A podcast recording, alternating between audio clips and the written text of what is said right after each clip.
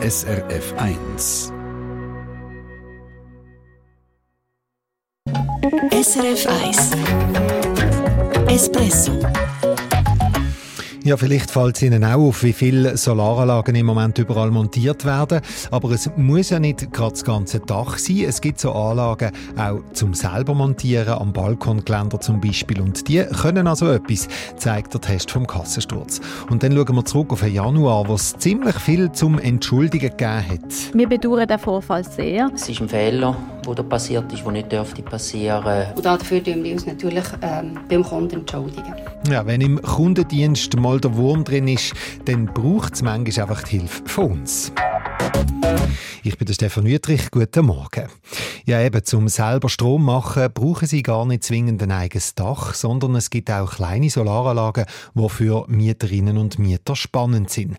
Der Adrian Zender hat für einen Kassensturz so Anlagen getestet und da haben wir gesagt, auch wenn sie klein sind, das sind Photovoltaikanlagen wie alle anderen auch, also mit allem Drum und Dran.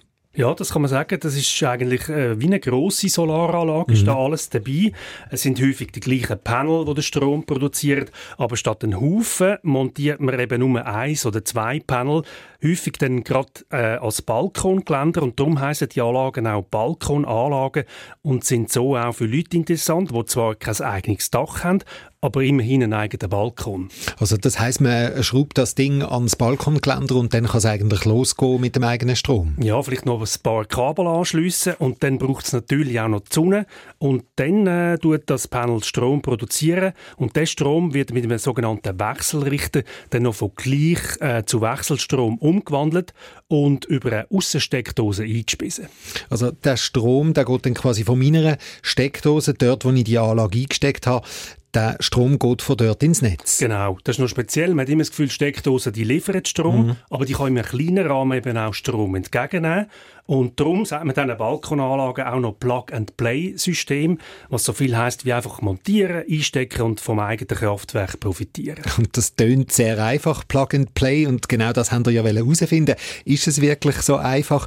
Ihr habt darum sieben so Photovoltaikanlagen testen Genau, tönt sehr einfach, sehr verlockend, aber wir haben es genau wissen, haben sieben so Systeme äh, ins Photovoltaiklabor auf der Berner Fachhochschule auf Burgdorf geschickt und dort haben dann Expertinnen geschaut, wie produktiv sind die Anlagen wirklich und wie einfach und wie sicher sind sie im Betrieb. Und das fängt schon bei der Montage an, sagt der Professor für Photovoltaik, der Christoph Bucher. Das ist ein schweres Modul, das ist 20 Kilo schwer, 25 Kilo schwer. Das muss man über einen Balkon lüpfen. Das ist ein Glas. Man muss schauen, dass man es nicht fallen Man muss schauen, dass man das sanft behandelt, dass man das gut anschraubt. Wenn die Schrauben vom Lieferant vielleicht ein bisschen schwach sind, dass man vielleicht selber noch eine Zusatzsicherung oder eine Befestigung dran macht. Also ich finde, man hört es ein bisschen raus. Leute mit zwei linken Händen, die holen sich am besten da für die Montage äh, Unterstützung, damit es dann auch wirklich hebt. Genau, weil äh, das ist ja schon wichtig, dass denn das auch wirklich hebt. Und wenn denn die Anlage mal montiert ist. Äh, für viele ist ja dann die grosse Frage, lohnt sich überhaupt, so eine Balkonanlage? Also lohnt sich das finanziell? Ja, das haben die Fachleute vom Photovoltaiklabor zu Burgdorf für den Kassensturz ausgerechnet. In der Anschaffung kostet so eine kleine Solaranlage je nach System und Größe zwischen knapp 600 und 1600 Franken. Der Strom, wo das kleine Solarkraftwerk dann produziert, braucht man dann am besten gerade selber im Haushalt. So braucht man nämlich weniger teuren Strom von seinem EW und man spart so auf der Stromrechnung etwa 100 Franken pro Jahr. Eine Anlage, die 600 Franken kostet, ist also etwa über den Daumen in sechs Jahren amortisiert. Was ist eigentlich, wenn ich in der Ferien bin, also wenn ich eben selber den Strom nicht kann brauchen kann, den ich produziere? Den vorigen Strom kann man einspeisen und das EW zahlt dann pro Kilowattstunde eine Vergütung. Auch wegen dem muss man sich beim EW anmelden, bevor man so ein Balkonkraftwerk äh, installieren will. Aber die Beträge vom, von der EW die sind eher klein und äh, es geht auch weniger eben ums Einspeisen, sondern die Anlage soll vor allem den Grundverbrauch vom eigenen Haushalt ein bisschen abdecken. Was heißt denn das? Also wie viel vom gesamten Haushaltverbrauch kann ich mit so einer Anlage abdecken? Eine Balkon-Solaranlage darf maximal 600 Watt leisten. Das hat mir der Christoph Bucher gesagt. 600 Watt, das reicht leider noch nicht, dass wir, äh, dass wir den Haushalt vollständig versorgen können. Aber es ist jetzt bei einem vierköpfigen Haushalt es ist vielleicht 10, 20 Prozent, bei einem sparsamen Haushalt auch 30 Prozent, wo man so mit einer eigenen Anlage könnte produzieren könnte. Jetzt ist ja das große Thema der Winter die Strommangellage, Blackouts, eben das Stromnetz könnte äh, zusammenbrechen. Man hat das jetzt auch ein bisschen rausgehört beim Herrn Bucher. Also über die Runde kommt man mit so einer Anlage auch dann nicht, oder? Ja, und auch nicht nur wegen der relativ bescheidenen Produktion, sondern die Anlagen, die können einem nicht unabhängig machen, autark, weil sie brauchen ja eben gerade das Stromnetz. Wir haben es vorhin genau, gehört, es ja. braucht die Steckdose zum Einspeisen. Und für den Solarprofessor Christoph Bucher können die Anlagen aber gleich helfen im Kampf gegen die Stromknappheit. Also ich finde, die Anlagen die bringen etwas im Kampf gegen die Strommangellage. Sie produzieren nämlich Strom und führen dazu, dass unsere Stauseen länger gefüllt bleiben.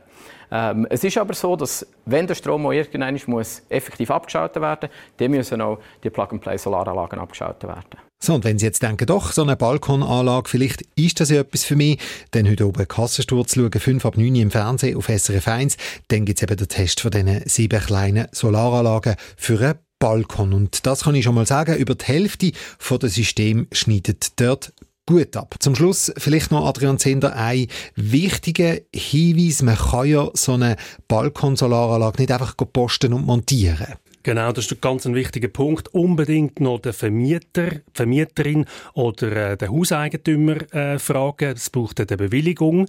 Und je nach Ort braucht es auch noch eine Bewilligung von der Gemeinde. Das sind äh, wichtige Punkte. Und was wir auch schon gesagt haben, beim EW sollte man sich auch noch anmelden.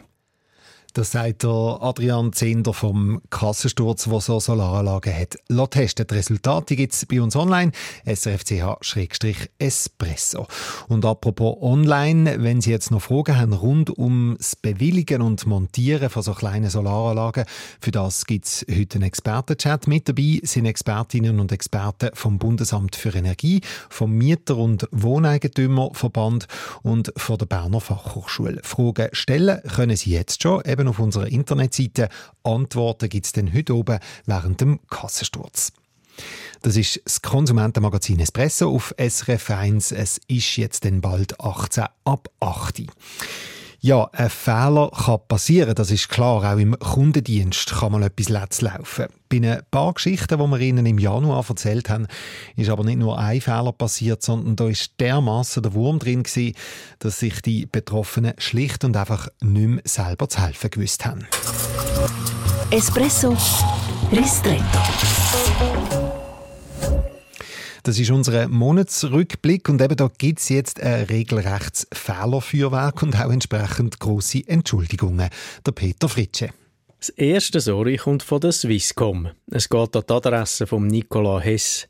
Dem sein Vater ist bei einem Unfall ums Leben gekommen und der Nicola Hess hat darauf aber der Mutter geholfen bei allen administrativen Sachen, was nach einem Todesfall zu erledigen gibt. Unter anderem auch beim Künden vom Handyabo eine Handynummer vom Vertrag vom Vater möchte die Mutter behalten und damit gerade zur günstigeren Swisscom-Tochter Wingo wechseln. Im Shop ist mir äh, mitgeteilt worden, dass das selbstverständlich aufgrund des Todesfalls äh, gekündigt werden Und eben die eine Nummer zu Wingo wechseln. Auch das ist kein Problem und kostet ja auch nichts, hat es geheissen. Ein Monat später allerdings landet, notabene in der Mailbox vom verstorbenen Vater, Dort drin landet ein Mail, das heisst, man könne die Nummer schon zügeln. Es kostet einfach anderthalb Tausend Franken. Sie nämlich eine außerordentliche Kündigung. Zwei Telefone an Swisscom Kundendienst und ein Besuch im Swisscom Shop bringen nichts.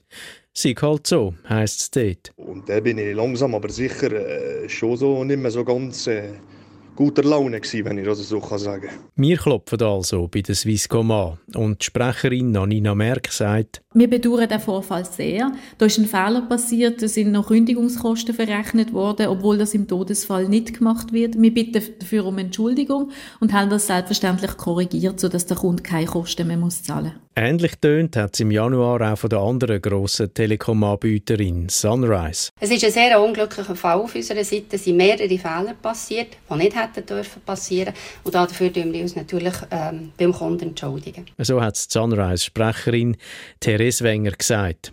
Um was geht's? Der Espresso-Hörer Giuseppe Vincenzi hat ein Mail bekommen von Sunrise. Dort drinnen Offerte für ein neues Abo. Ihm ist das aber zu teuer und er hat auf Offerte ablehnen geklickt. Es kommt aber eine Fehlermeldung. Also probiert er es in den nächsten Tagen immer wieder. Aber die Offerte lässt sich partout nicht ablehnen. Also läutet Giuseppe Vincenzi auf die Sunrise Hotline an, um zu sagen, dass er das Angebot wirklich nicht will. Ein paar Tage später kommt die Post. Vielen Dank, dass Sie sich für Sunrise entschieden haben.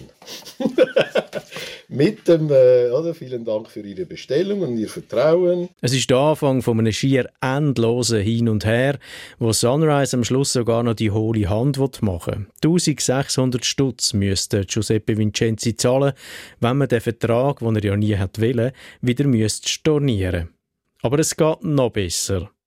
Der Vogel abgeschossen hat in Sachen Fehler sein Kassobüro Kreditreform Egeli aus St. Gallen. Sage und schreibe, drei Jahre lang hat die Firma eine Frau mit Rechnungen, Mahnungen und Betreibungen regelrecht überhäuft. Und zwar einfach wegen einer Verwechslung. Die Frau heißt nämlich gleich wie eine tatsächliche Schuldnerin.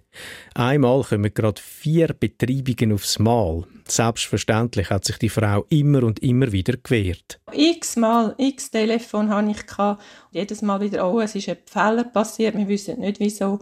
Ich kann alle Unterlagen vernichten, es betreffe nicht mich. Und ja, es hört nicht auf. Eine obermühsame Geschichte und die Frau hat sich dann verständlicherweise völlig entnervt bei uns gemeldet.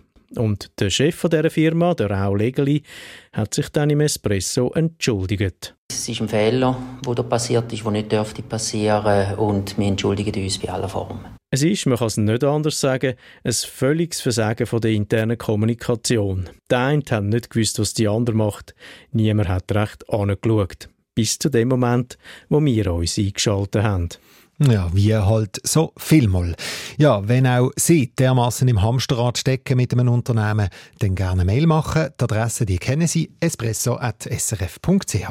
SRF 1 Espresso Eine Sendung von SRF 1.